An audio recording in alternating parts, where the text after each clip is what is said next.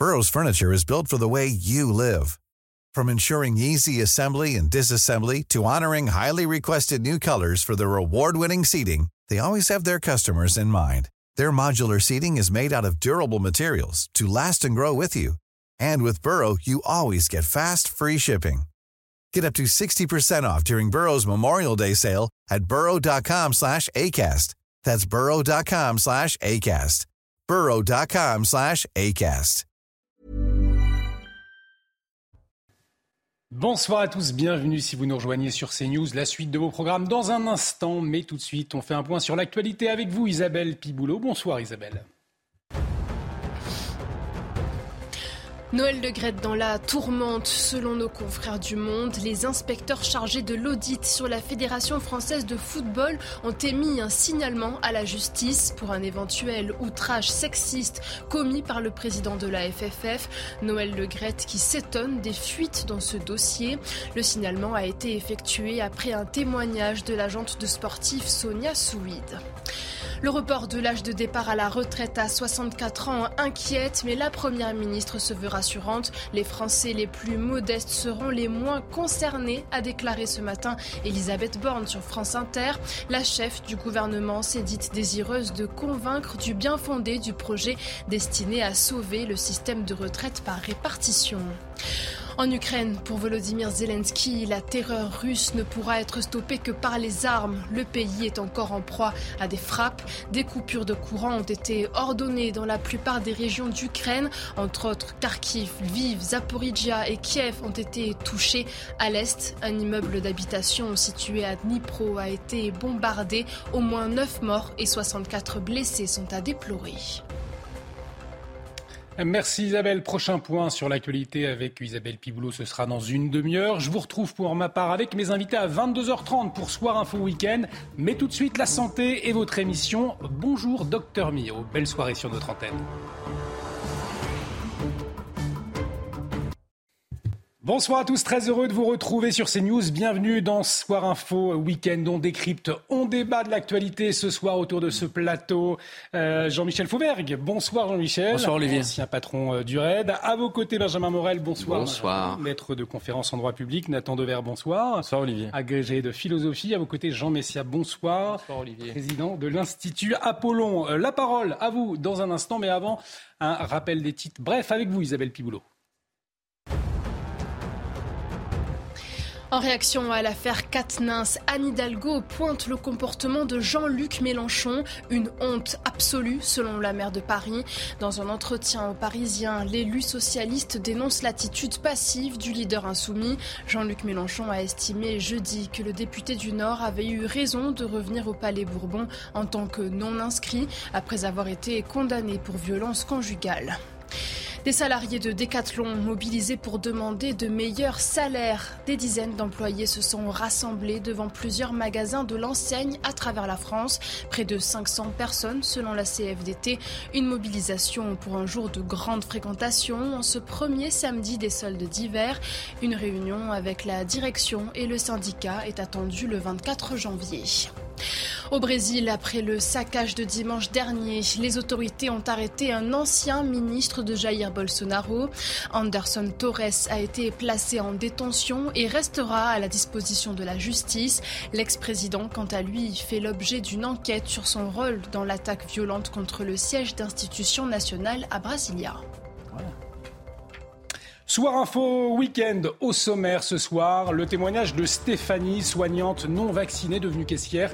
Passionnée par son métier à l'hôpital, elle a été mise à pied le 14 septembre 2021 pour avoir refusé le vaccin contre le Covid. Alors, le temps est-il venu de réintégrer les soignants non vaccinés comme dans les autres pays européens? Pourquoi la France fait exception? L'avis de nos invités dans un instant. Indochine, Louise Attaque, des artistes qui ont menacé d'annuler leur participation à un festival de musique qui devait se tenir cet été à Perpignan. En cause, l'étiquette politique RN du maire de la ville, Louis Alliot.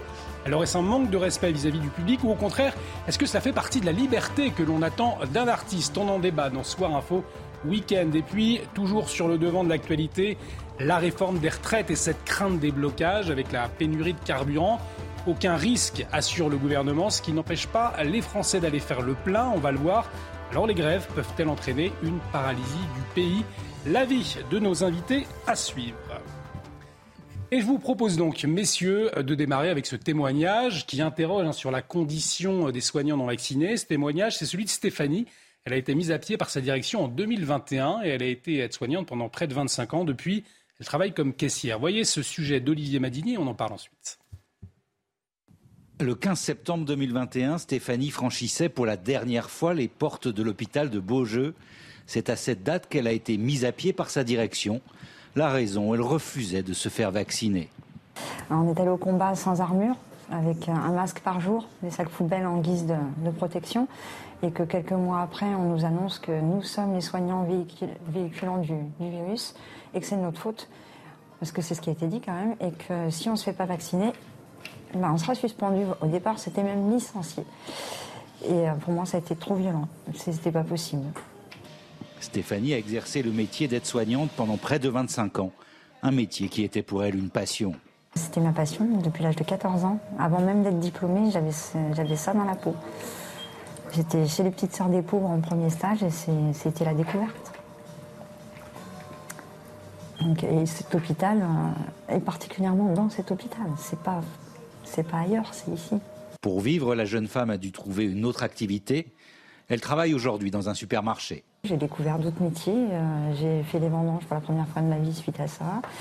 Euh, j'ai été caissière, j'ai été employée de fromagerie, employée de charcuterie. Là, aujourd'hui, je suis employé commercial, euh, pareil, fromagerie, caisse. À présent, Stéphanie vit avec l'espoir d'être réintégrée et d'exercer à nouveau le métier d'aide-soignante. Alors bien évidemment, la question qui se pose derrière ce témoignage, c'est la réintégration des soignants non vaccinés. Alors c'est euh, un souhait, notamment euh, de la France insoumise, du Rassemblement national également. Je vous propose pour commencer un, tour de table. Est-ce qu'il est le temps, le moment n'est-il pas venu de réintégrer ces soignants? Jean-Michel Fauvergue. Alors, Déjà au départ, euh, rappelons pourquoi ils ont été ils ont été suspendus. Ils ont été suspendus. Il y a plusieurs euh, il, y a, plusieurs raisons. D'abord, c'est une raison sanitaire, une raison de santé.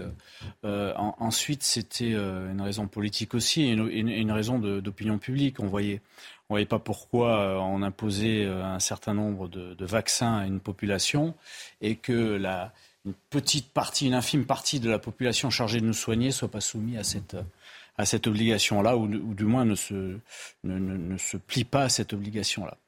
Ça, c'était à, c'était à l'époque. Euh, la situation a évolué depuis. Euh, euh, la situation sanitaire a évolué. la situation politique aussi a, évolué, comme vous le savez. moi, je pense que il faut savoir à un certain moment aussi, comme on, comme on demande aux syndicats quand, on, quand ils sont trop, trop longtemps en grève, savoir terminer une grève, savoir à un certain moment euh, euh, réintégrer, euh, les réintégrer. Je pense que c'est le moment de les réintégrer. Ils ne sont pas très nombreux. C'est le moment de les réintégrer. Et le, le gouvernement, il gagnerait, surtout en cette période. c'est le moment de les réintégrer pour vous, Jean-Michel Fauverga. Anne-Sophie Mikiewicz, qui est ex-infirmière fondatrice de Infirmière Reconversion, qui va nous rejoindre, qui est en liaison avec nous. On va en parler avec elle dans un instant. On continue ce, ce, ce tour de table. c'est le moment de les réintégrer pour vous, Benjamin Morel oui, probablement, parce que les arguments qui étaient avancés durant la crise, le fait que, eh bien, seraient vecteurs potentiellement, aujourd'hui, sont des arguments qui tiennent moins la route d'un point de vue médical et qui plus est avec une épidémie qui est devenue latente, etc. Donc, pour toutes ces raisons-là, oui, probablement aujourd'hui, faut-il les réintégrer. Le gouvernement, en réalité, a deux problèmes. D'abord, il y a une forme de dépendance au sentier. On a décidé qu'il ne serait pas réintégré et donc politiquement, il est compliqué de revenir là-dessus. Et par ailleurs, le gouvernement s'est toujours mis derrière les euh, autorités de santé, notamment la haute autorité de mm. santé, qui a dit ne les réintégrons pas. Donc prendre une décision politique contre ce type d'autorité indépendante, politiquement, c'est compliqué. Après, il ne faut pas non plus se leurrer. Ça ne va pas régler fondamentalement le problème. On parle de 600 infirmières sur 240 000. Donc, ce n'est pas ça qui va, aujourd'hui, arrêter la crise hospitalière. Non, mais non seulement il faut les réintégrer, mais il fallait jamais les suspendre. Il faut les indemniser. Il faut leur présenter des excuses. Ce qui leur a été fait, est extrêmement grave et merci d'avoir diffusé ce témoignage. Ils ont été traités comme des boucs émissaires d'un problème qui les dépassait de très loin. Je vous donne un témoignage, c'est intéressant. Cette semaine, je me suis retrouvé aux urgences de la Riboisière, pas pour moi, pour ma compagne, mais c'était incroyable de voir, si vous voulez, qu'aujourd'hui, l'hôpital public, on le sait, hein, mais je l'ai vu de mes yeux, rien ne marche. C'est hallucinant, c'est une honte. L'état de l'hôpital public en France est une honte pour un pays comme la France qui a quand même inventé ce grand modèle de santé qui était la sécurité sociale. Et la seule chose qui fonctionnait à l'hôpital la Riboisière aux urgences, c'était les règles Covid. notamment des règles un peu cruelles, interdisant aux accompagnants de rentrer à l'intérieur de l'hôpital avec les malades, etc. C'est la seule chose qui fonctionnait. Je vous cite cette anecdote, pas pour raconter ma vie, mais parce que c'est totalement représentatif de ce qu'ont vécu les soignants non vaccinés. Ils ont été les victimes d'un hôpital qui était entièrement déficient, entièrement lâché et trahi par le ministère de la Santé, mais désignés comme les boucs émissaires, comme responsables d'une situation qui leur échappait totalement, on leur a littéralement pourri la vie et on les a séparés de leur vocation. Donc, Jean Messia, est-ce que le moment est venu de réintégrer ces soignants non vaccinés? Je suis de l'avis de Nathan Dever. Déjà, ils n'auraient jamais dû être euh, suspendus. Euh, maintenant, si vous voulez, on ne peut pas crier à l'effondrement de l'hôpital, on ne peut pas crier euh, au manque de moyens, et notamment de moyens humains, et maintenir des milliers de personnels qui n'ont que la volonté de, reprendre leur travail et d'épauler leurs collègues euh, surchargés, euh, de leur répondre on vous intègre pas.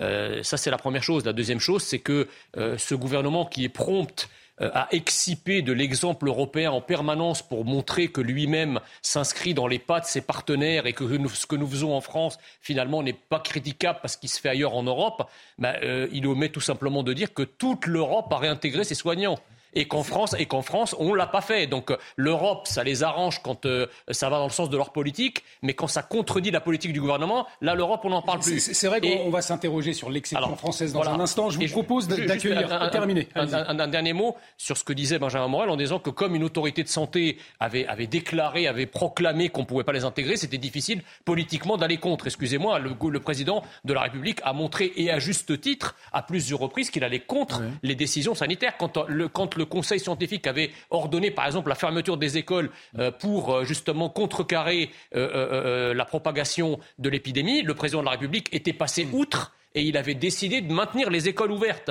Donc, parce que et c'est clair, c'est que le, pouvoir exécutif, le pouvoir politique, ne peut pas être une caisse enregistreuse de, des avis des scientifiques ou des technocrates, ou alors il faut faire gérer la France par l'Institut Pasteur. On va euh, accueillir donc Anne-Sophie euh, Minkiewicz, ex-infirmière, fondatrice d'Infirmière Reconversion. Bonsoir. Euh, merci d'être en, liaison avec nous ce soir, peut-être pour parler aussi de la réalité de ces soignants non vaccinés. Vous en accompagnez, vous, justement, à se reconvertir aujourd'hui? Complètement, c'est même le cœur de, euh, notre métier, de la start-up aujourd'hui. Euh, on est vraiment dédié là-dessus sur la reconversion des infirmières, donc soit celles qui veulent évoluer en restant dans le prendre soin, euh, prendre soin des gens, continuer à aider les autres, et aussi beaucoup d'infirmières qui veulent radicalement faire autre chose. Et pour rebondir par rapport à ce que vous disiez sur faut-il réintégrer ou pas les soignants non vaccinés, qui est intéressant, euh, ce qu'on voit dans l'évolution aussi des soignants et notamment des infirmières, c'est qu'avant, elles disaient réintégrez-nous. Maintenant, de plus en plus, quand on les interroge, elles nous disent finalement je m'en fiche un peu d'être intégrée ou pas. C'est-à-dire qu'elles veulent plus aujourd'hui, elles veulent quitter l'univers de l'hôpital. Parce que Stéphanie, le témoignage qu'on entendait tout à l'heure, elle justement, elle, souhaitait, elle n'avait qu'un souhait, c'était de réintégrer son, hôpital à qui elle a donné 25 ans. Vous, en revanche, ce ne sont pas les témoignages que vous entendez autour de vous. Non, clairement pas. C'est absolument pas la majorité. Et euh, malheureusement, c'est plutôt une fuite hein, du milieu euh, hospitalier, euh, que ce soit public, privé. mais clairement, elles sont assez unanimes là-dessus. Pourquoi? Parce qu'on leur a collé une, étiquette trop longtemps, des, étiquettes alors que c'était des personnels dévoués? Oui, je pense que historiquement, quand on regarde la profession d'infirmière, c'est intéressant de, regarder l'histoire. C'était mm. des anciennes religieuses, donc il y a vraiment cette, cette dévotion qui est très forte et, euh, et on leur, euh, on leur, euh, on leur, euh, on leur demande d'incarner cette position. Mais je pense que le Covid a quand même été, euh, a fait un peu exploser les choses et rebattre les cartes. C'est-à-dire que sorti de cette image de l'infirmière dévouée, on a mis les rétroprojecteurs sur les infirmières. Donc elles ont commencé à prendre la parole et à dire les choses. Et aujourd'hui, on passe un peu de l'infirmière religieuse à l'infirmière pas syndicaliste ou vindicative qui est prête à dire les choses et qui ne culpabilise pas à l'idée de se dire maintenant je sauve ma peau et euh, c'est plus euh, des autres euh, que enfin c'est plus les autres que je vais essayer de soigner, mais c'est moi en fait et je, veux sauver un peu ma peau et je pars. Vous êtes ex-infirmière, fondatrice de Infirmière Reconversion. Ça révèle, ça, ça montre aussi qu'aujourd'hui, beaucoup d'infirmières veulent, veulent, quitter le, système hospitalier. Oui, clairement, et malheureusement, ça touche pas que les infirmières, hein, puisqu'on lance également les médecins, les kinés, les sages-femmes dans quelques mois. Malheureusement, ça ne touche pas que les infirmières. Vous pouvez rester avec nous, Anne-Sophie euh, Mikiewicz. Je vous propose d'écouter Stéphanie. Donc, on a vu le, reportage hein, qui lui était consacré. Elle est intervenue également cet après-midi sur, euh, sur notre antenne dans Punchline. Euh, et elle explique qu'au début, en fait, elle était présente pour faire les vaccins. Il n'y avait pas de problème a priori. On écoute. Ils m'ont perdu en cours de route parce qu'au départ, non, euh, j'ai même aidé euh, dans les soins quand il y a eu les vaccins, il n'y a pas eu de souci. C'est cette obligation et, nous rendre responsables de, cette situation après tout ce qu'on avait fait qui m'a révoltée. Non, non, je suis absolument pas anti-vax. J'avais jusqu'à ce, jour-là, j'avais tous mes vaccins à jour, euh, consciente du bienfait des vaccinations en général. Mais ils m'ont perdu à cause de ça. C'est vrai que ces soignants, on se souvient tous qu'on applaudissait euh, à, nos fenêtres pendant le, euh, la période euh, Covid. Et puis après, il y a une petite partie, ces soignants non vaccinés, finalement, qui sont devenus. Est-ce qu'ils sont devenus les, boucs émissaires de, cette politique Parias même. Hein. Sont devenus les parias. je ne comprends pas cet entêtement, si vous voulez, de la Macronie qui s'arc-boute sur une décision juste parce qu'il l'a prise avant et qu'il aurait l'air de se dédire s'il les réintégrait. Franchement, je ne, je ne comprends pas. La deuxième chose, c'est que je m'aperçois qu'on ait euh, Nathan Dever parler de l'hôpital, mais on peut élargir ce, que, vous disiez euh, à l'hôpital et sur cette euh, manie d'appliquer strictement certaines règles alors que tout, tout le reste s'effondre, mais on pourrait l'appliquer à d'autres choses. On voit que des gens, par exemple, on leur délivre des obligations de quitter le territoire, elles ne sont pas exécutées. et on ne fait rien pour les exécuter. Alors là, ça pose aucun problème. En revanche, les obligations à quitter le service, parce que c'est de ça qu'il s'agit, elles, elles sont scrupuleusement non seulement décidées, mais maintenues envers et contre tout. Donc il y a là, si vous voulez, deux poids, deux mesures qui, moi, m'étonnent. Le point QTF sur ce débat, Jean, c'est fort. Voilà, voilà le QTF, effectivement, c'est assez étonnant. Il avait fait le pari de le placer. Non, mais c'est pas ça, c'est que, le gouvernement est laxiste sur, sur, sur plein de sujets, peut-être que Jean-Michel Fauvert va pouvoir d'autres. Mais peut-être que Jean-Michel Fauvert va pouvoir nous éclairer justement sur l'état d'esprit du gouvernement à ce moment-là concernant les soignants non vaccinés. Je pense surtout qu'il ne faut pas oublier qu'à ce moment-là, vous aviez une opinion publique qui est parce qu'on parle beaucoup du gouvernement, on parle d'un certain nombre de choses, on ne parle pas de l'opinion publique, on ne parle pas du reste des Français qui vivaient dans la peur de ce Covid, de cette, de cette épidémie, euh, et à qui on, a euh, imposer, alors ce n'était pas une obligation de se vacciner, mais avec le pass vaccinal, euh, c'est quasiment pareil. Et donc on a, on a demandé à la, majeure partie de la, de la population qui l'a fait de se vacciner et on, et, on s'est trouvé face à des situations de, de, soignants, d'aides-soignants euh, qui, eux, euh, sont, sont là pour soigner les autres et qui, eux, ne, ne, ne se vaccinaient pas. Et à cette époque-là, ça représentait un problématique et un danger. Et, voilà comment est partie cette affaire-là. Il ne faut pas refaire le monde après coup en disant le gouvernement ci, le gouvernement là. Il y a l'opinion publique derrière qui était derrière ça et il faut le et, et, ça il faut le respecter. Maintenant, la situation a évolué et elle a grandement évolué et se pose la question évidemment. Et moi je, suis favorable de les réintégrer. Ils sont pas très nombreux de les réintégrer. On, va clore ce thème. Peut-être une dernière euh, question, Benjamin Morel, Nathan Dever, une dernière intervention. La Grèce a décidé de faire revenir à compter du 1er janvier, depuis le 1er janvier les soignants non vaccinés. Désormais, la France, on le disait, hein, c'est le dernier pays européen. Qu'est-ce que ça révèle, cette exception française, Benjamin Ça révèle en réalité qu'en France, on a toujours eu un problème avec le fait que l'on ne savait pas et qu'à un instant T de l'épidémie, on a pu faire des erreurs. Souvenez-vous les masques. Il est évident qu'aujourd'hui, on dit, oh, le gouvernement a fait des bêtises, il n'a pas, etc. Mais à l'époque, tous les médecins disaient, attendez, les masques ne servent à rien, etc. À quoi bon ça sert? Idem pour cette vaccination obligatoire des soignants. En réalité, à l'époque, on pensait réellement que si jamais on vaccinait les soignants, eh bien, mm. ils n'étaient plus transmetteurs. Et donc, il était cohérent de prendre cette décision à ce moment-là. Aujourd'hui, ça ne l'est plus. Aujourd'hui, les connaissances ont évolué, ont évolué. Et donc, il est, je dirais, de bon ton pour le politique de reconnaître le fait qu'au vu des éléments qui étaient dans ses mains à un instant T, il a pris une décision, que cette décision aujourd'hui n'est plus fondée et que donc il revient dessus. C'est ce que font nos partenaires et c'est ce qu'on devrait s'honorer également à faire. Vous avez cité tout à l'heure un moment qui était important, intéressant. C'était l'époque où on applaudissait les soignants mm. au moment du premier confinement. Moi, j'ai jamais voulu le faire et j'ai toujours trouvé ça très malsain d'héroïser cette profession. profession qui ne demandait pas à être héroïsée, mais seulement à être respectée. Il y avait quelque chose de profondément malhonnête, d'hypocrite dans la manière dont toute la bourgeoisie, comme ça, euh, s'enorgueillait d'applaudir des soignants derrière son canapé en les faisant passer pour des soldats épiques les soldats de la Première Guerre mondiale un petit peu, et en laissant, si vous voulez d'ailleurs, en omettant toutes les professions euh, comme les caissiers, etc., les, les, livreurs qui étaient aussi en première ligne de, de, de, de l'exposition au coronavirus. Et si vous voulez, ce qui est incroyable, c'est de remarquer que les soignants ont été applaudis, surapplaudis, euh, alors que ce sont des professions qui savent dès le départ qu'ils sont exposés à la mort, pour être ensuite traités littéralement comme des gens, comme des robots, comme des gens qu'on peut, comme des pions, comme des gens qu'on peut débrancher, accuser, traiter de bouc émissaire, etc. Il y avait quelque chose de malsain. Je pense que les soignants ne demandent ni à être applaudis, ni à être suspendus, mais seulement à travailler dans de bonnes conditions, à être respectés et à être écoutés.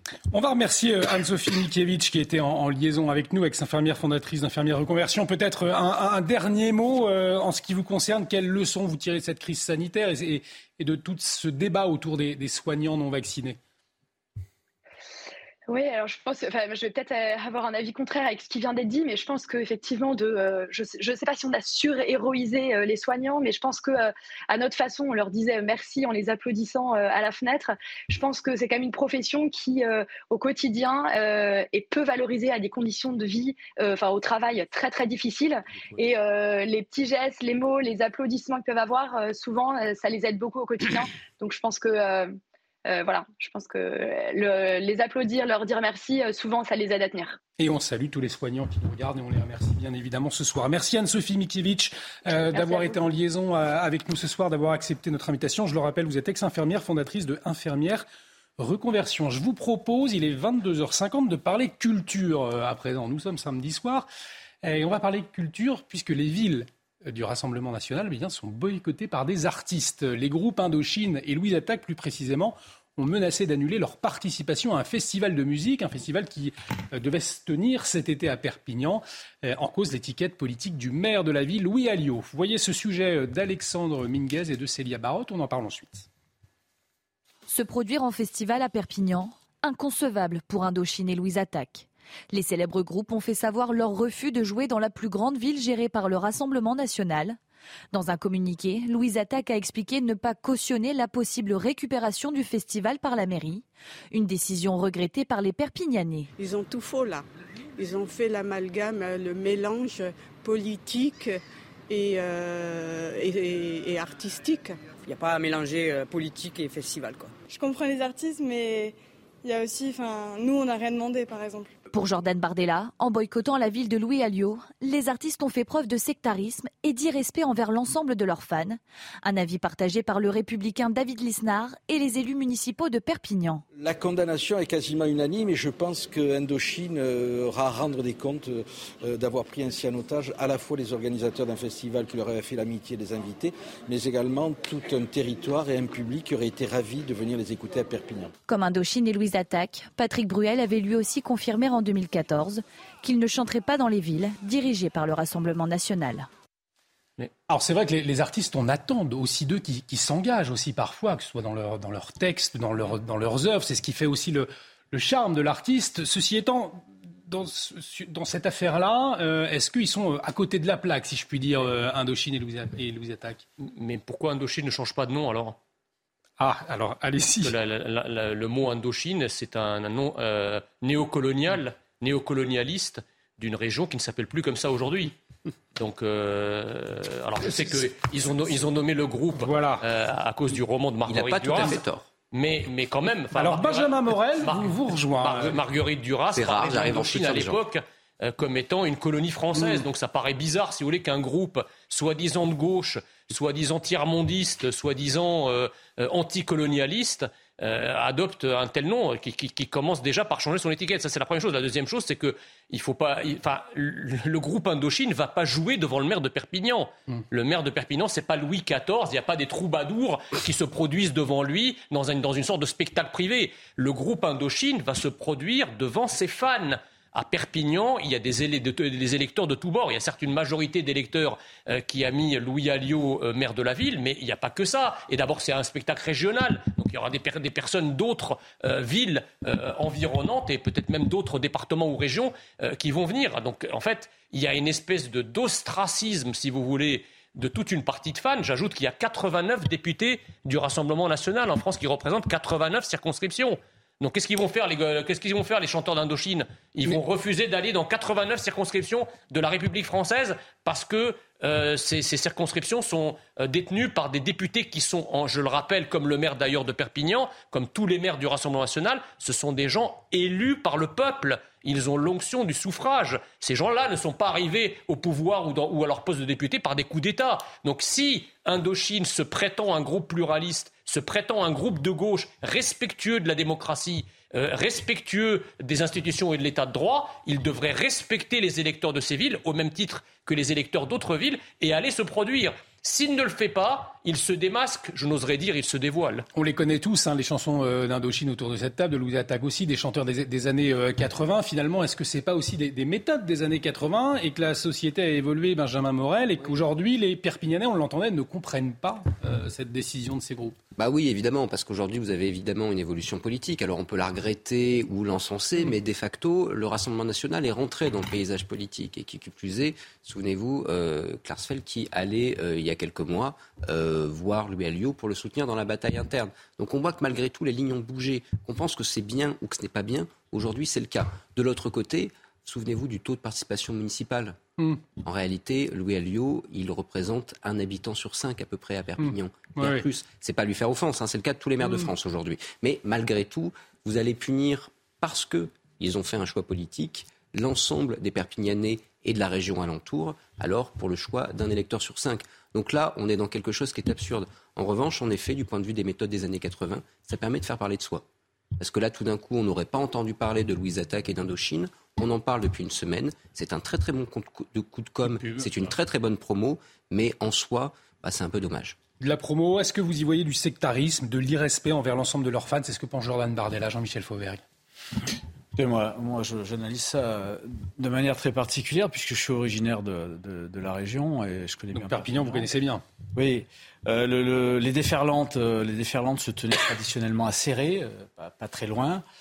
Serré ne, ne, l'organise plus et, et, donc Perpignan s'est porté volontaire pour les organiser. Alors c'est vrai que cette, cette décision des deux groupes, Louis Attaque et, et d'Indochine, euh, pose un problème, un problème important. On est, on est quasiment sur du boycott culturel et ça s'est déjà fait, c'est déjà vu d'ailleurs. Hein. Et en particulier, vous l'avez dit, dans les années, euh, dans les années 80-90, c'est une, petite méthode has-been qui, a mauvaise, euh, mauvaise presse maintenant, parce qu'elle prend en otage effectivement l'ensemble des, gens qui habitent sur place, qui auraient bien voulu aller voir ce spectacle-là, qui eux ne sont pas pour grand-chose dans cette euh, dans, dans, cette guéguerre euh, entre les uns et entre les autres. Et puis, une deuxième chose, moi, qui me tient à cœur en, tant qu'ex ancien mm. euh, ex, ex élu, c'est que à partir du moment où le suffrage universel s'exprime, il faut le respecter, qu'on soit artiste, qu'on soit pas artiste, qu'on soit n'importe qui, il faut le respecter. Et c'est vrai que et c'est vrai qu'ils vont pas jouer devant devant Alio ou, un aéropage du Rassemblement national, ils vont jouer devant une population qui sont fans et qui viennent là pour, le, pour les soutenir. Donc c'est un manque de respect. Euh, euh, important de la part de ces artistes-là. Nathan Dever, l'artiste engagé, euh, il est où le juste milieu? Ou en tout cas, vous voyez, la, bonne action quand on veut crier une colère, quand on veut faire passer un message, c'est ça aussi un artiste, je, le disais au, début. Là, on n'est pas dans ce, dans ce schéma-là ah, vous avez raison de parler de l'artiste engagé, parce que c'est vrai que ça fait partie totalement de la liberté de l'artiste, euh, de refuser une médaille, de refuser de se produire dans tel ou tel endroit, ça fait partie de sa liberté. Ensuite, dans, ce cas euh, précis, il y a deux choses qu'on pourrait rappeler. Premièrement, euh, c'est une comparaison un peu différente, mais mm. ça s'était produit ce genre de situation à Toulon, à l'époque où c'était une ville Front National, sur la question du Salon du Livre, la fête du livre de Toulon, où il y avait eu justement toute une dispute, toute une controverse sur des volontés de récupération de la part du Front National de cet événement culturel. La question qu'il faut se poser, à mon avis, quand on est un artiste, en tout cas moi c'est comme ça que je choisis en, tant qu'écrivain, c'est que quand on va dans une ville d'un parti politique qu'on n'apprécie pas, mmh. il y a une différence à faire entre euh, recevoir une médaille, vous citiez euh, l'histoire de, de Serge Schersfeld, recevoir une médaille de la part de la mairie ou aller se produire auprès des euh, citoyens. Cette distinction existe. À mon avis, je pense que là c'était auprès des citoyens et pas auprès de la mairie. Mais je crois que la crainte d'Indochine, c'était qu'il y ait une récupération de la part de la mairie. Et ça, c'est pas anodin. C'est-à-dire que c'est hmm. vrai. Non. Si, justement, c'est-à-dire que. Pourquoi cette mairie Je vais vous dire, le Rassemblement national n'a aucun, euh, je dirais, support culturel depuis longtemps, euh, historiquement, même à l'époque où c'était le Front National, et c'est pas un hasard. C'est-à-dire, c'est pas un hasard si le Rassemblement National ne parle pas aux artistes, et si il y a un risque aux yeux d'Indochine que le Rassemblement National instrumentalise Parce que cet ça fait événement pour dire que les artistes ne parlent plus au peuple, c'est ça le problème. pas que. Bah si. Euh, c'est très intéressant de voir que dans le programme qui est celui du Rassemblement national, qui est, c'est comique d'ailleurs parce que c'est un parti nationaliste qui parle en permanence de l'identité française, etc. Leur programme culturel, il est en fait c'est, du néant. Il y a deux trois mesures qui, qui relèvent quand même euh, euh, défense du patrimoine, etc. qui est évidemment important. Défendre les monuments historiques, c'est évidemment important. Mais- mais... la culture contemporaine et le Rassemblement national, ça fait quand Non, même mais deux. partons, Donc à partir de là, pardon, Nathan Devers, mais le, le programme culturel d'Emmanuel Macron, c'est quoi? C'est de dire que la culture française n'existe pas? Le programme culturel d'Emmanuel Macron, moi, Non, je suis mais, pas en euh, train, soyons- moi, je suis soyons- pas en train de soutenir. Emmanuel Macron. Vous, Non, non, vous mais déplacez vous- le, Allez, on, vous on- déplacez on va- le sujet. comparaison. Mais- Le messieurs, programme il- il est culturel bientôt d'Emmanuel 23 heures. On va, conclure, on va conclure sur le sujet. Je propose que, que- alors, un dernier un mot, et, dernier Ba- et mot. Benjamin Morel, vous conclurez les, sur le les, thème. les- les- les fans de- d'Indochine qui sont qui pourront pas je vais assister à leur concert à Perpignan pourront toujours regarder ma vidéo où j'ai réinterprété l'aventurier euh, euh, à ma manière. Donc comme ça, Indochine, ça lui fait un petit pied de nez et ça satisfait aussi son public. Pour conclure, Benjamin Je conseille vivement cette vidéo que j'ai visionnée dans les coulisses. Qui est assez drôle, hein. Non, au-delà de ça, c'est-à-dire qu'il y a d'autres artistes qui se sont produits à Perpignan depuis l'arrivée de l'ULIO. Très clairement, il n'y a pas vraiment eu de souci. Donc je pense que faut jamais oublier, vous savez, quand euh, on a voulu découper le territoire en régions sous le général de Gaulle, il était, il était impli- euh, on voulait introduire dans la Constitution eh bien, que les régions avaient un territoire. De Gaulle a dit non. Il n'y a qu'un territoire, c'est le territoire de la République, c'est le territoire de la France. Hmm. Que vous soyez à Perpignan, à Lyon, à Paris, etc., il n'y a qu'un territoire. Quand vous êtes artiste, vous parlez au peuple français. La mairie, entre guillemets, n'est pas là pour à la fois euh, capter l'électorat, elle n'est pas là non plus, enfin pour capter les, les spectateurs, elle n'est là en réalité que comme une division du territoire. Et donc, ce faisant, je crois qu'on se leurre. Quand vous êtes un artiste, vous pouvez vous produire partout. Allez, on va parler euh, des retraites dans un instant, mais également de l'expulsion de l'imam Iqiyoussen. Mais il est euh, 23h, 23h01, même on a perdu un petit peu de temps, mais c'était intéressant hein, euh, de débattre autour de, de ce refus d'Indochine et, et de Louise Attaque de se produire à Perpignan. Euh, en tout cas, leur souhait, hein, on ne sait pas si ce sera fait. On va retrouver tout de suite Isabelle Piboulot pour le rappel des titres. Bonsoir, euh, chère Isabelle. Noël Le Grette dans la tourmente, selon nos confrères du Monde, les inspecteurs chargés de l'audit sur la Fédération française de football ont émis un signalement à la justice pour un éventuel outrage sexiste commis par le président de la FFF, Noël Le Grette, qui s'étonne des fuites dans ce dossier. Le signalement a été effectué après un témoignage de l'agente de sportif Sonia Souid. Le report de l'âge de départ à la retraite à 64 ans inquiète, mais la Première ministre se veut Les Français les plus modestes seront les moins concernés, a déclaré Elisabeth Borne sur France Inter. La chef du gouvernement s'est dite désireuse de convaincre du bien fondé du projet destiné à sauver le système de retraite par répartition. Nouvelle découverte de documents confidentiels dans la maison de famille de Joe Biden. Cinq pages supplémentaires ont été retrouvées, datant de l'époque où il était vice-président de 2009 à 2017. Une loi exige pourtant que les documents de la Maison Blanche soient mis en lieu sûr en fin de mandat. Depuis jeudi, un procureur indépendant enquête sur ce dossier, une affaire délicate pour Joe Biden qui envisage de briguer sa réélection. Merci Isabelle. Isabelle Piboulot, on vous retrouve à 23h30 pour un nouveau point sur l'actualité. On va parler des retraites dans un instant, mais avant, je vous propose de revenir sur euh, l'imam marocain Hassani Hussein. Euh, il a été expulsé hier, donc vers le Maroc par la Belgique, où il avait été arrêté le 30 septembre après son expulsion de France pour des propos incitant à la haine et à la euh, discrimination. Alors on va écouter Claude Maudiquet, il réagissait hier soir sur notre antenne, il est spécialiste du, terrorisme et du renseignement. Et pour lui, ben, cette fois, on s'approche de la fin de cet épisode. Écoutez-le. Je pense qu'on s'approche clairement de la fin. Les Belges ont géré l'affaire avec beaucoup de discrétion, beaucoup plus de discrétion certainement que, n'avait fait le ministre de l'Intérieur en France. Euh, ils sont arrivés à un résultat peut-être à cause de, cette euh, discrétion et de contacts privilégiés avec le Maroc. Iqoussen est aujourd'hui au Maroc, ce qui était sa destination, en tout cas voulue par la France. Euh, maintenant, effectivement, reste cette question pendante de l'appel qu'il a fait. Et là, euh, le feuilleton peut encore un peu durer, mais on, s'approche d'une manière ou d'une autre de, la fin du dernier épisode. Jean-Michel Fauvergue, euh, la Belgique, donc en toute discrétion, a réussi finalement à trouver un accord avec les autorités marocaines. On se souvient des difficultés que la France a eues avec le, le Maroc sur ce dossier. Euh, Est-ce que ça montre pas que dès le départ, au fond, cette affaire, elle a été mal gérée? Non, je crois pas. Je, pense qu'elle a été gérée comme Darmanin voulait la gérer, comme Gérald Darmanin voulait la gérer, c'est-à-dire avec effectivement la publicité autour. Euh, c'est ce qu'a dit euh, l'intervenant là, avec la publicité autour, en disant euh, on va pas laisser cet imam euh, sur sur le territoire national et il a fait le maximum pour pas qu'il soit sur le territoire national. Alors, l'expulsion en tant que telle de France à Maroc n'a pas fonctionné au départ parce qu'il s'est mis en fuite, je le rappelle. Hein, euh, hmm. L'imam s'est mis en fuite. Mais euh, au final, on est en train de. Il est plus sur le territoire national depuis quelque temps déjà. Et, euh, et le, la Belgique va l'expulser au Maroc. C'est une bonne chose. Après, les rapports entre la Belgique, le Maroc, la France, le Maroc.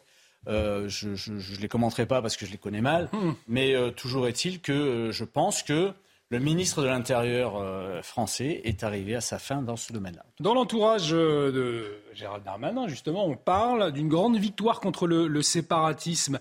Euh, une grande victoire contre le séparatisme, Nathan Devers Toute cette affaire est une bêtise accablante. Et c'est une victoire, une victoire n'importe quoi. quand M. Iqiyoussen était en France, dans les salles dans lesquelles il prêchait, il y avait quoi? Quelques centaines de personnes à tout casser. Aujourd'hui, il a été expulsé. On s'imagine que c'est lutter contre le fanatisme islamiste que d'expulser ce monsieur. Je viens de vérifier, il a une chaîne YouTube, il a 180 000 euh, followers dessus. De mémoire, cet été, il en avait moins. Je ne saurais pas citer le chiffre exact de mémoire, mais il en avait, il en avait moins. Donc, si vous voulez, ça ne sert à rien. C'est complètement idiot que d'imaginer qu'en expulsant quelqu'un dont l'influence, l'influence de M. Ekyusen n'était pas spécialement dans son salon, mm. enfin dans la salle dans laquelle il prêchait, auprès des quelques personnes physiques auprès desquelles il prêchait. C'était une influence numérique, c'était une influence sur les réseaux sociaux. Donc si vous voulez s'imaginer que le maître dans un autre pays euh, va euh, régler la situation, c'est vraiment de la pure communication, et je me permets de le dire, c'est de la bêtise. Euh, Benjamin Morel, l'avocate de l'imam a fait savoir attendre le jugement sur le fond du tribunal administratif de Paris. Elle précise que si l'arrêté d'expulsion était annulé, la France devra assurer son retour.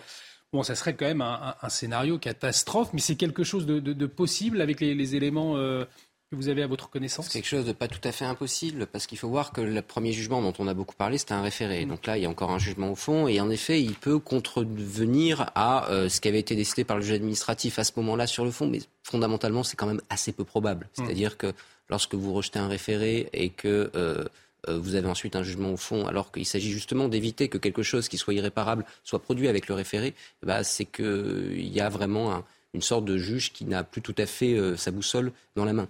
Donc là, a priori, on euh, atteint la fin de l'histoire. Et je rejoins tout à fait Nathan. Ça ne règle pas vraiment le problème. Bien au contraire, ça montre qu'en réalité, ce n'est pas tout à fait la panacée. Après, malgré tout, la petite victoire pour Gérald Darmanin, et elle peut, dans un certain nombre d'affaires, donner des fruits, c'est justement cette décision du juge administratif on voit que cette loi, ce n'était pas tout à fait évident qu'elle s'applique en l'espèce. Elle s'est appliquée. Donc on a une, jurisprudence aujourd'hui qui est relativement intéressante pour euh, ce type d'expulsion. Donc à partir de là, on peut avoir des, situations entre guillemets qui se débloquent. Jean Messia, ça peut pas être un, signal fort au fond euh? Bah, On a voulu faire de cette, de cette expulsion un exemple et on a réussi, c'est-à-dire qu'on en a fait un exemple de l'incapacité et de l'impéritie du gouvernement euh, a expulsé euh, un imam qui, était, qui avait pourtant priorité, qui était, dont le dossier était géré en direct par le ministre de l'Intérieur lui-même.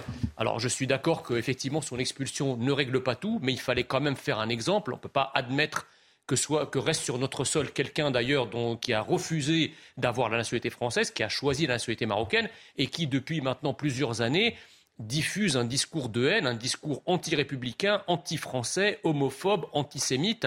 Euh, c'est inacceptable de garder ce type d'individu qui est étranger, rappelons-le, qui a choisi d'être étranger euh, en France, eh bien, euh, qu'il aille au bout de sa logique et qu'il soit étranger à l'étranger. Ça, c'est ça, c'est la première chose. La deuxième chose, s'agissant effectivement des réseaux sociaux, parce que c'est par là que tout passe.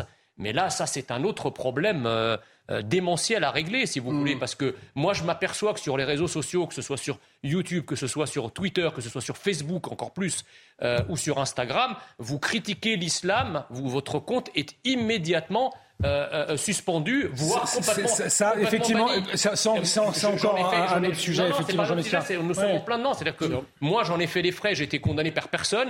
Mon mm. compte Twitter avec 200 000 abonnés a été suspendu. J'ai commis aucune illégalité. Ce monsieur, qui lui, depuis des années, c'est pas, il a mm. commencé il y a une semaine, depuis des années, tient un discours contraire à la loi, contraire à la France et contraire à la République, il n'y a pas une seule plateforme qui a eu l'idée, pas un seul modérateur d'un réseau social qui a eu l'idée de bloquer son compte. Jean-Michel Jean Fauvert pour euh, vous répondre et conclure sur ce sujet. On va parler de la réforme. Oui, si je peux me permettre euh, plusieurs choses. D'abord, un, euh, L'imam n'est plus en France, il est plus, il est, plus sur le sol, il est plus sur le sol européen, il est au Maroc. Donc l'affaire est réglée de ce point de vue-là, et euh, je pense qu'il ne faut pas bouder notre plaisir dans ce domaine-là. La deuxième chose, c'est que il faut arrêter les discours en disant ça, ça sert à rien, ça, ça sert à rien, ça sert à rien. Si rien ne sert à rien, il ne faut pas venir se plaindre après qu'on ait un islam politique qui grimpe et un islamisme euh, démesuré dans ce pays-là. Non, tout sert à quelque chose, et ça c'est important. Ensuite, sur les réseaux sociaux, la loi euh, contre les, les séparatismes, c'est-à-dire la loi sur les principes de la, de la République, donne de nouveaux pouvoirs aussi. Et je pense que, et Jean Messia en a fait la démonstration. On peut interdire des, réseaux sociaux. Je pense que là-dessus, il faut que l'État français travaille, travaille là-dessus. Ah, vous l'avez attaqué sur son compte Twitter. À tort, peut-être. Non, non, reste règle au reste à faire. Dans certains, dans certains cas. Mais là, pour, pour l'imam pour, pour l'imam qui est, pour qui est, pour l'imam qui est à l'extérieur de notre pays, je pense que euh, il faut, il faut, euh, euh, il faut arriver à bloquer ces réseaux sociaux-là et, et, à travailler là-dessus aussi. Et ben, ce sera un débat qu'on pourra avoir effectivement le, sur les, les réseaux sociaux censure ou pas, c'est aussi une interrogation qu'on peut, euh, qu'on peut. Ça lui aura fait de la publicité. Hein. C'est tout. Ça, lui aura, servi juste à faire de la publicité. c'est pour ça. La question peut être réglée du jour. La question peut être Il faut agir, il faut bouger. La question peut être réglée du jour au lendemain. Vous lui coupez ses réseaux sociaux. Rien ne sert à rien. Vous lui coupez ses réseaux sociaux. Vous lui coupez toute forme d'influence sur notre jeunesse. Ah oui, oui. Et ça, on le fait pas. Ça, c'est Elon Musk et pas le gouvernement. C'est le problème. Pardon, c'est ça. C'est YouTube. Excusez-moi, c'est pas que ça aura servi. Allez, attendez, vous Ça aura servi à lui faire de la publicité et à faire de la publicité à M. Darmanin. Mais en effet, pour la lutte contre l'islamisme, ça n'aura servi à presque rien. Oui. De facto. Allez, on, passe à la réforme des retraites. On aura l'occasion d'en débattre. Et c'est intéressant d'ailleurs, effectivement, ce, dossier sur les, réseaux sociaux. Euh, on va parler de la mobilisation qui est attendue jeudi prochain. Alors, plus précisément sur la paralysie ou pas attendue. Euh, les syndicats, eux, espèrent une mobilisation forte. La CGT Pétrole menace d'arrêter les raffineries pour lutter contre euh, la réforme des retraites. Alors, la ministre de la Transition énergétique, Agnès Pannier-Runacher, a déjà assuré que ces mouvements ne tiendront qu'une journée. Donc, on n'est pas du tout dans la situation de l'automne dernier. Euh, il n'empêche que dans les stations-service, on l'a constaté cet après-midi en tout cas, les automobilistes n'est pas tout à fait rassurés. Écoutez-les. Un jour de grève, ça passe. Deux jours de grève prévus, ça va coincer un peu. Et, là, les 72 heures de grève, à mon avis, ils vont pas passer. Ça m'inquiète un petit peu, oui, parce que je pense qu'on est mal parti, mais il va falloir faire quand même cette retraite à 64 ans. Comme ils font toujours grève, ma foi, on verra bien. On a l'habitude maintenant. Je comprends la grève, mais on l'a subi. L'autre fois, on a subi quelque chose aussi. Il y avait une pénurie, on courait après, on faisait la queue pendant des fois une demi-heure ou plus. Euh, c'est très désagréable. On a toujours peur pour l'avenir. Déjà les crises, c'est une après les autres et voilà, ça, ça, n'arrête pas. C'est une crainte réelle, cette paralysie du pays avec euh, cette réforme des retraites et cette mobilisation attendue. Et il faut se souvenir d'où on vient. 2019-2020, on l'a oublié parce qu'ensuite il y a eu la. Covid, etc. Mais on a la plus longue grève de la Ve République. Elle tient, elle tient très longtemps dans des secteurs qui sont des secteurs clés et elle est soutenue de manière continue par l'opinion.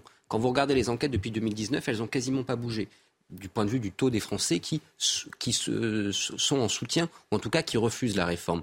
Donc là, on a en effet des chances de voir les mêmes causes produire les mêmes conséquences. Parce que dans les secteurs clés, les secteurs bloquants, il va y avoir de la mobilisation. Ce qui fait peur à un gouvernement, c'est pas qu'il y ait un million, deux millions de personnes dans la rue. Évidemment, c'est agréable pour un gouvernement. Ce qui fait peur, c'est les secteurs clés bloquants soutenu par une majorité de l'opinion. Et là, en effet, il y a des chances que ça arrive. La stratégie du gouvernement, c'est de faire que ça aille le plus vite possible, d'où tout un tas d'artifices procéduraux, un, projet de loi de financement rectificatif de la sécurité sociale qui passe en 50 jours, les 49 alinéas 3, etc. Parce que le pire scénario, pour lui, ce serait que ça s'enquiste. On, va écouter, avant de vous entendre, Jean Messia, Francis Pousse, le président national de, de Mobiliance. Il a un peu le, même discours que euh, la ministre de la Transition énergétique, Agnès Pannier-Runacher. Il dit pourquoi il n'y aurait pas de pénurie. Écoutez-le. c'est pas euh, une journée de grève en raffinerie, ni deux, ni même trois qui handicaperont euh, nos réseaux. Les stockages en station-service sont aujourd'hui dimensionnés pour plusieurs jours. Et de plus, euh, je rappelle que l'essence ne, pas, ne part pas essentiellement et uniquement des raffineries, elle part de 200 dépôts français qui effectivement sont alimentés par des raffineries, mais ces mêmes dépôts ont heureusement plusieurs jours de consommation de stock. Je comprends bien l'inquiétude des Français qui veulent aller travailler, euh, pour avoir une bonne retraite. Mais par contre, euh, ceux qui n'ont pas besoin de carburant tout de suite, s'il vous plaît, ne faites pas des pleins de précaution. Alors on nous invite à pas faire de, de, plein. Est-ce que euh, au fond c'est rassurant pour le moment? Ou est-ce que vous craignez une paralysie, Jean Messia, mais moi, une pénurie de carburant? Alors moi je crains toujours une, paralysie et le pire n'est jamais sûr, mais il n'est jamais complètement écarté malheureusement. Et je suis fasciné par le raisonnement de de Madame Panier, qui est aussi percée que la politique budgétaire du, gouvernement. Euh, parce que si vous voulez, le nombre de fois où le gouvernement, euh, avec beaucoup de componction, nous a rassurés sur euh, l'avenir immédiat de certaines choses, de certaines crises, etc. Et alors même que quelques semaines ou quelques mois après, le pays s'est retrouvé dans une panade invraisemblable, je prendrai avec beaucoup de pincettes les promesses que tout se passerait bien euh, dans les, dans les jours et les, semaines qui viennent. Je pense que la colère euh, dans le pays est telle, elle est, elle est généralisée. C'est vraiment, on a, on a, si vous voulez, une ligne de dynamite qui traverse tous les secteurs.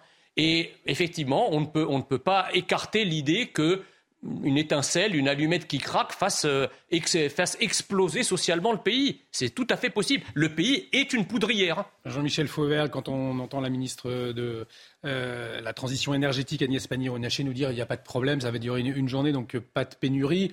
On se souvient dans l'histoire de ce gouvernement qu'il y a eu des promesses, et puis, badaboum, une semaine après, une pénurie d'essence. C'est quelque chose de qui est euh, oui, perspective euh, réaliste. C'est même pas une promesse de la ministre, c'est une, une, déclaration et, et euh, qui n'engage qu'elle d'une manière hmm. générale. Moi, je serais plus par, par, expérience, je, je me méfie un peu et, j'attends de voir comment les choses, euh, les choses évoluent. Ce qu'on a vu dans. Et, effectivement, il faut toujours faire attention. Et, moi, ce genre de déclaration, euh, j'éviterai, euh, j'éviterai parce qu'on n'est pas sûr du tout de, ce qui va se passer. Je vois juste que dans, votre reportage, d'une manière générale, et dans les reportages qu'on voit d'une manière générale aussi, les Français en, ont, en ont un peu assez de subir cette. Mmh ces contre-coups euh, euh, de grève, euh, même, même s'ils sont fondamentalement, dit-on, contre cette, cette réforme des retraites, ce dont je ne suis pas totalement persuadé d'ailleurs. Mais avoir, ne pas se précipiter sur les déclarations, c'est la première des choses à faire. Ça, ça manque un peu de prudence. En attendant de voir, est-ce que ça ne peut pas être une stratégie du gouvernement de se dire on laisse bloquer, comme ça les Français vont se retourner contre euh, ceux qui bloquent, et puis euh, l'affaire va passer. Et si c'était pas plutôt que le gouvernement ne comprend rien à ce qui se joue dans le pays? Moi, j'ai l'impression vraiment que c'est ça, et que dans ce débat sur les retraites, il se pose à deux échelles qui n'ont rien à voir. D'un côté, le gouvernement veut le poser au niveau de la rationalité économique, en nous parlant euh, du déficit des retraites, etc. Et alors, c'est très utile de faire ça, parce que quand on rentre dans ce registre rhétorique, on exclut tous les gens qui ne s'y connaissent pas en économie. C'est-à-dire, on hmm. exclut les trois quarts de la population euh, française, moi compris, enfin tous les gens ah qui ne sont pas C'est vrai que c'est technique, même plus que les trois hein, quarts. Bien sûr. Mais je précise que, c'est ce que j'ai fait là récemment, quand on lit le rapport du corps, ça n'a rien à voir avec ce que le gouvernement en dit. Hein. Le corps nous dit, dans 10, 15, 20 ans, il y a une possibilité, hein, ils ne sont pas euh, certains, qu'il y ait un petit déficit des retraites. Mais déficit qui est incomparable, 13 milliards, ça n'a rien à voir avec les près de 500 milliards que nous a coûté la politique euh, sanitaire du gouvernement. Donc on voit bien que là, si vous voulez, il y a une sorte de grande fumisterie derrière ce langage. Et derrière, du côté de la population, des 80% de Français qui sont contre cette mesure, il ne se situe pas au niveau de la rationalité économique, d'un calcul technocratique, il se situe à une, euh, à une intuition, au niveau d'une intuition très claire, qui est que c'est une régression sociale. Il n'y a rien à ajouter de plus. Ça et donc là, on retrouve ce que disait le philosophe Paul Ricoeur en 95 lors du plan Juppé, mmh. dans un article au JDD. Il disait, il y a un gouffre abyssal entre la rationalité économique des gouvernants et l'acceptabilité sociale. Et là, c'est exactement ce qu'on est en train de retrouver. Et donc, à mon avis, tout peut arriver dans cette affaire. Alors, pour clore ce, dossier, je vous propose d'écouter Marine Le Pen, puisqu'elle s'est exprimée cet après-midi. Elle a redit euh, sa ferme opposition à la réforme et elle prévient le gouvernement. Elle n'appellera pas pour autant à la levée euh, des blocages si le pays est à l'arrêt. Écoutez-la. Nous voterons l'intégralité des motions de censure qui pourraient être déposées si vous utilisez le 49.3. Ça, c'est la première des choses. La deuxième des choses, et je lui avais très bien explicité, nous ne jouerons pas les pompiers. Parce que nous avons joué euh, en décembre, euh, quand euh, ça sentait vraiment le roussi pour les institutions, les pompiers, au moment des Gilets jaunes, nous ne le ferons plus. Alors Marine Le Pen qui s'en est aussi pris aux, syndicats. Ils peuvent toujours aller manifester, s'agiter comme le fait M. Martinez. Il n'en demeure pas moins qu'ils sont responsables de l'élection d'Emmanuel Macron. Les masques tombent. Appelé à voter pour lui, c'était appelé à voter pour la réforme des retraites. Votre réaction, Michel Fauvert Je pense qu'elle se donne un rôle euh, euh, qu'elle n'a pas et elle n'a pas la, puissance et les moyens de jouer le rôle qu'elle euh, se définit de cette, de cette manière-là. Je pense ça? Elle est, elle, ça, c'est quand même le premier parti d'opposition. Elle est un peu hein. upgradée sur son, sur son rôle et, et, euh, et, et, véritablement. Et moi, je la trouve un peu dans, dans, dans ce domaine-là. Euh, d'abord, je comprends pas ce qu'elle dit euh, sur, ce qui est, sur, sur le, le rôle qu'avait joué le Rassemblement national il y a quelque temps de ça. Je, je, je m'en rappelle plus. En au moment des Gilets jaunes, je pense qu'elle faisait référence. Et euh, au moment de... bah, il s'est pas passé grand-chose au moment des Gilets jaunes. Non, non, elle est, je pense au moment du passage de, Donc, je pense que, etc. Comme, comme tout à l'heure, euh, comme tout à l'heure pour la, la, déclaration de la ministre, je pense que la déclaration d'un président de groupe de, du Rassemblement national à l'Assemblée nationale doit être pris avec, euh, avec parcimonie, avec beaucoup de recul. Bah, mais elle compte s'y opposer dans l'hémicycle Oui, elle s'y opposera, mais, mais, dans elle s'y opposera, mais c'est pas elle qui va avoir le rôle le plus charnière. Vous allez avoir deux formations qui vont avoir un rôle important. D'un côté, la NUP qui va faire de l'obstruction. Or, encore une fois, les phénomènes d'obstruction fonctionnent bien quand vous tenez l'Assemblée et que d'un autre côté, ça monte dans la rue. Le RN n'a pas les moyens, pas la culture, pas la volonté de le faire. Ensuite, LR que va faire LR Pour l'instant, on dit LR va voter, mais est-ce que LR va voter d'un bloc? C'est pas évident. Et deuxièmement, est-ce que LR va pas ajouter des amendements avec des alliances baroques, etc., pour transformer la réforme, ce qui embêterait bien le gouvernement Le jeu du RN, qui d'habitude est assez euh, je dirais, fin à l'Assemblée nationale. Ils ont réussi à faire des alliances ad hoc qui ont déstabilisé la vie mmh. parlementaire et le gouvernement. Là, il est assez simple. Ils vont voter à peu près contre toutes les mesures. Et en ça, eh bien, c'est pas son heure de gloire à Marine Le Pen. C'est prévu, ça, hein, Je comprends pas. Enfin, euh, c'est ce, ce, dédain, ce mépris que j'entends. Bon, d'abord le RN, euh, qu'on le veuille ou non, qu'on l'accepte ou pas non. du dédain, c'est pas sa bataille. C'est le premier parti d'opposition à l'Assemblée. C'est le premier parti d'opposition à l'Assemblée nationale. On a quand même le droit de le critiquer. Oui, mais la deuxième. quand, quand, vous critiquez, euh, c'est du débat. mais quand, quand, vous critiquez, bon, bon sang, ayez les idées claires, parce que là, si vous voulez, qu'est-ce que dit, qu'est-ce que dit de faux Marine Le Pen en fait? C'est-à-dire que quand elle, quand elle, quand... pas grand-chose dans ce dans ce discours-là. Quand même, quand, quand, quand elle dit qu'elle va voter tous les tous les éléments, nouveau. toute la toute l'émotion de censure. Oui, c'est ce qu'ils ont fait de, ben, présent. Voilà, donc ah là, eh ben, Benjamin Morel a raison. C'est-à-dire que si on tient l'Assemblée nationale, effectivement, et si ça monte dans la rue, là, il peut y avoir. Mais euh, si le Rassemblement national ne tient ne tient pas les deux directement, il va au moins sur le plan parlementaire contribuer à tenir l'Assemblée nationale. Ce que disait Benjamin Morel, c'est que le Rassemblement national, il va pas faire l'acteur principal. Est-ce que est-ce que c'est une erreur Est-ce que c'est une est-ce que c'est une erreur de dire que tous les gens qui sont dans la rue là ont directement ou indirectement appelé à voter Macron et que dans ce sens, ils sont responsables de la réforme des retraites que Emmanuel Macron ça, avait pas le fond du problème. Bah si, c'est on, aura l'occasion de parler de la réforme des retraites largement dans la semaine qui va venir et peut-être bien au-delà. Euh, même, je vous propose de prendre la direction de l'île de Ré, puisque euh, son maire est intervenu cet après-midi euh, sur notre antenne après la décision de la Cour administrative de Bordeaux. Euh, elle a ordonné, alors dans la commune de la Flotte-en-Ré, la Flotte-en-Ré s'est située sur l'île, eh bien le déplacement hors du domaine public d'une statue de, la Vierge Marie. Ça a fait beaucoup parler, hein, cette Vierge qui était située au milieu d'un carrefour. Donc c'est en vertu de la loi de séparation de l'Église et de l'État de 1905 et c'est Libre Pensée 17, une association de défense de la laïcité qui avait saisi la justice pour réclamer ce retrait. On va écouter Jean-Paul Hérodeau, le maire de la flotte en Ré, concerné par cette décision de justice. Donc, on va voir, c'est pas si simple. Hein, on l'écoute. Je prends acte d'une décision de, justice. Je ne la commande pas, euh, mais je considère que dans ce dossier, certains éléments ont été oubliés. Donc, euh, nous allons euh, continuer et poursuivre en justice notre, notre action. Cette parcelle sur laquelle est, cette statue était une parcelle privée. Cette statue a été déplacée à un moment donné, mise sur cette parcelle privée, et cette parcelle privée est en, indivision. Donc il y a une partie de cette parcelle qui a été donnée par l'indivision et qui est rentrée dans le domaine public, mais il y a une autre partie qui est restée dans le domaine privé. Alors, euh, la statue, elle est où Sur le domaine privé ou le domaine public? Alors c'est vrai que c'est un cas assez complexe, Benjamin Moral. Je vais quand même lire euh, la décision de la Cour. La Cour relève que la commune n'avait pas l'intention d'exprimer une préférence religieuse en liant Stella en 2020. Toutefois, elle constate que la figure de la Vierge Marie est un personnage important de la religion chrétienne, en particulier catholique, et que la statue présente par elle-même un caractère religieux. Votre regard sur cette décision Il ne faut pas en trop en faire parce qu'en réalité, là, on n'est plus sur une précision de la jurisprudence sur l'indivision domaine public, domaine mm. privé. Donc ça, à part les administrativistes, ça ne va pas, entre guillemets, intéresser grand monde. Dire que c'est un souci relatif à la loi de 1905, c'est beaucoup dire. En réalité, la loi, elle est très simple. Si jamais vous avez une statue de la Vierge sur le domaine public construite avant 1905, elle fait partie du patrimoine, on la garde. Si elle a été construite avant, non. Parce que, évidemment, comme on est sur le domaine public, il y a un principe de neutralité de l'État. Et donc, cette loi de 1905 qui fonde la laïcité sur ce sujet-là, elle est extrêmement claire. Il y a deux options.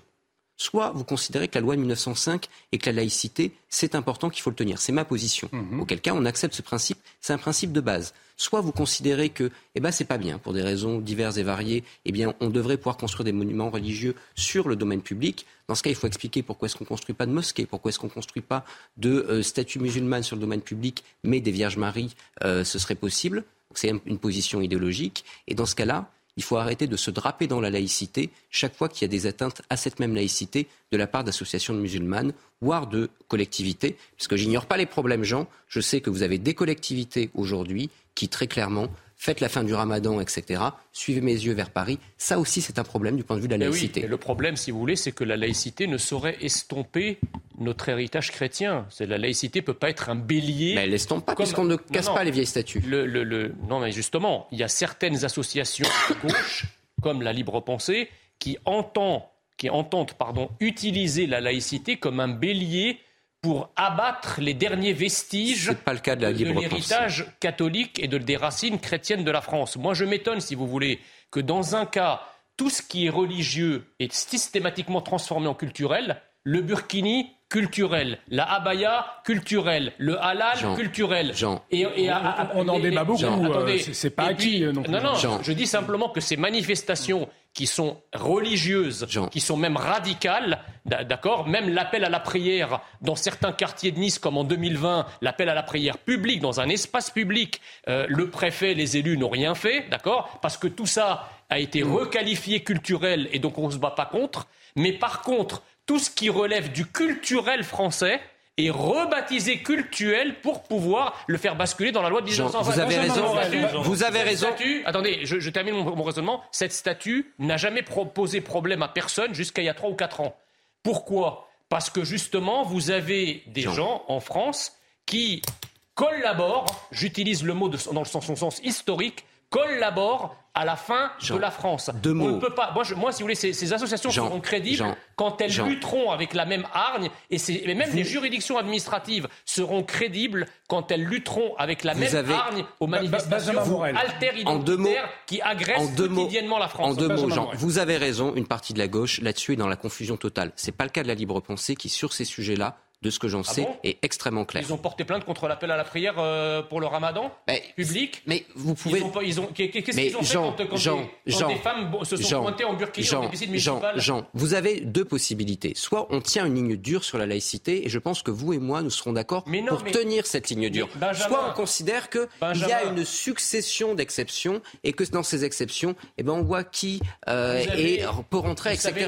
vous, savez très si jamais on fissure cette ligne sur la laïcité, vous ne pourrez plus dire non quand vous, aurez des revendications musulmanes. Vous savez, très bien qu'en France, au terme de la loi de 1905, L'État entretient les églises, il entretient également d'ailleurs les synagogues euh, construites avant 1905. Exactement. Nos cimetières sont parsemés de croix, il n'y a pas un hasard. Et puis là, dans le cas de la Vierge Marie, excusez-moi, cette figure mariale a fait plus pour la cause des femmes dans notre civilisation que toutes les, que, tous les féministes, toutes les féministes et Sandrine Rousseau compris. Jean, là vous confondez tout. Il y a une contradiction formidable dans ce que vous dites, c'est que là, quand il s'agit d'infraction de, à la loi de 1905 ou à l'esprit de cette loi, ça. dans le cas de l'islam, Vous êtes le premier à dire que c'est un scandale, que c'est un du séparatisme, et vous employez des mots plus forts que séparatisme. Et quand il s'agit parce que la France est chrétienne, mon christianisme, mais là ça ne vous dérange pas. La France est chrétienne, mon cher Nathan. Mais c'est une contradiction par rapport à la laïcité. La France n'est pas n'est pas n'est pas un désert. Mais la République est laïque. Vous n'avez pas de mais la République est laïque. Ensuite, critiquer les Moi, ma position, elle est aussi cohérente que celle de Benjamin. Benjamin est pour la ligne dure de la laïcité. Pour ma part, je suis plutôt pour la ligne molle. Et je l'ai déjà dit souvent, c'est que je pense que la laïcité française de 1905 est dans l'aveuglement face aux faits religieux. En l'occurrence, cette statue, moi j'ai vu son histoire, elle a été installée après l'histoire de 45. C'est-à-dire que les gens, pour célébrer le retour de deux, euh, de deux combattants dans ce village.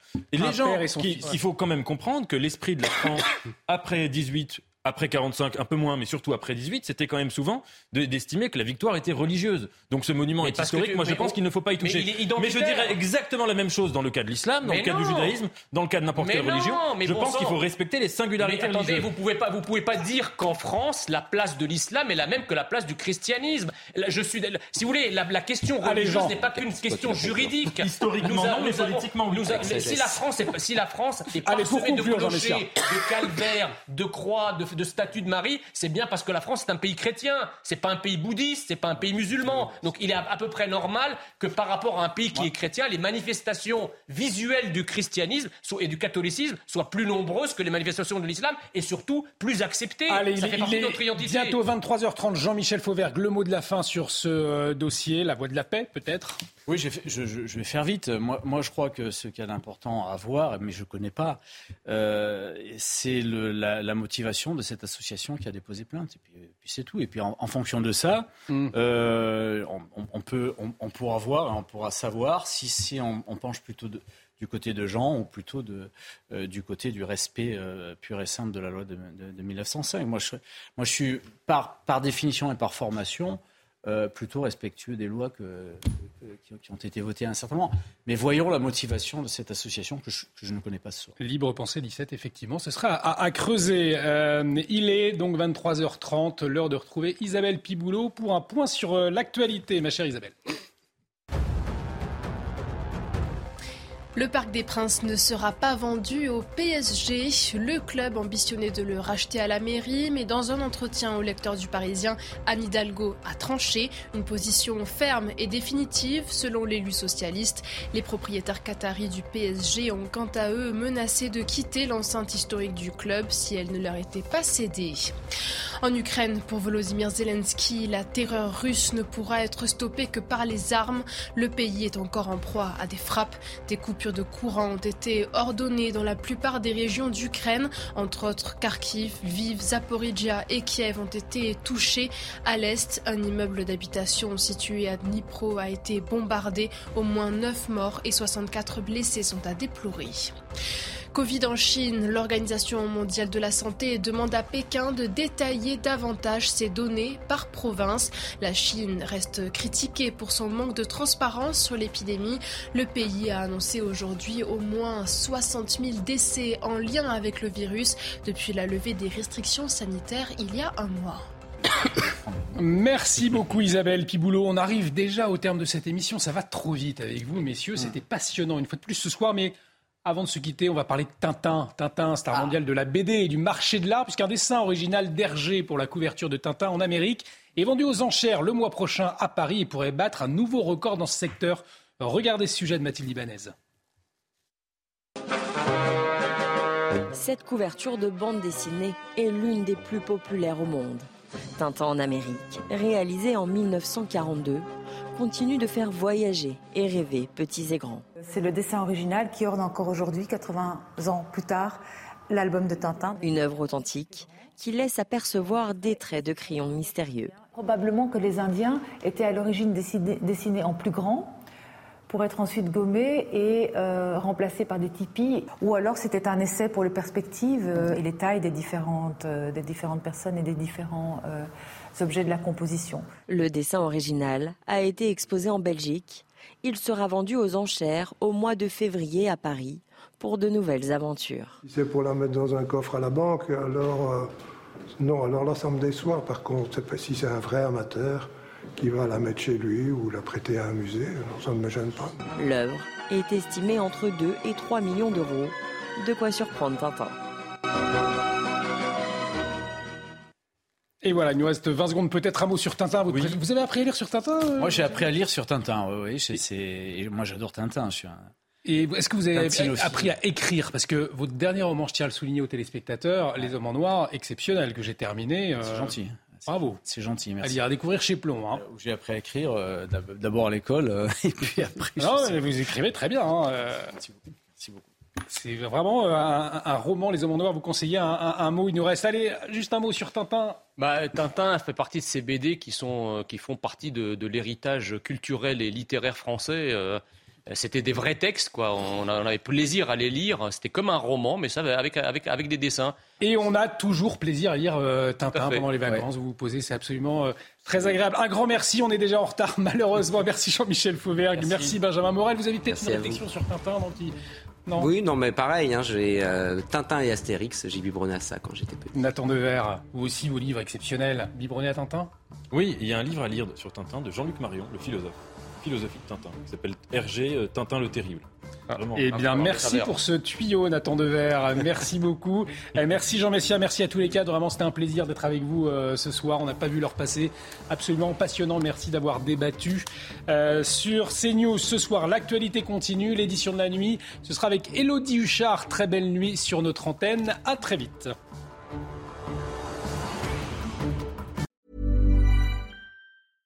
This Mother's Day, treat mom to healthy, glowing skin with Osea's limited edition skincare sets.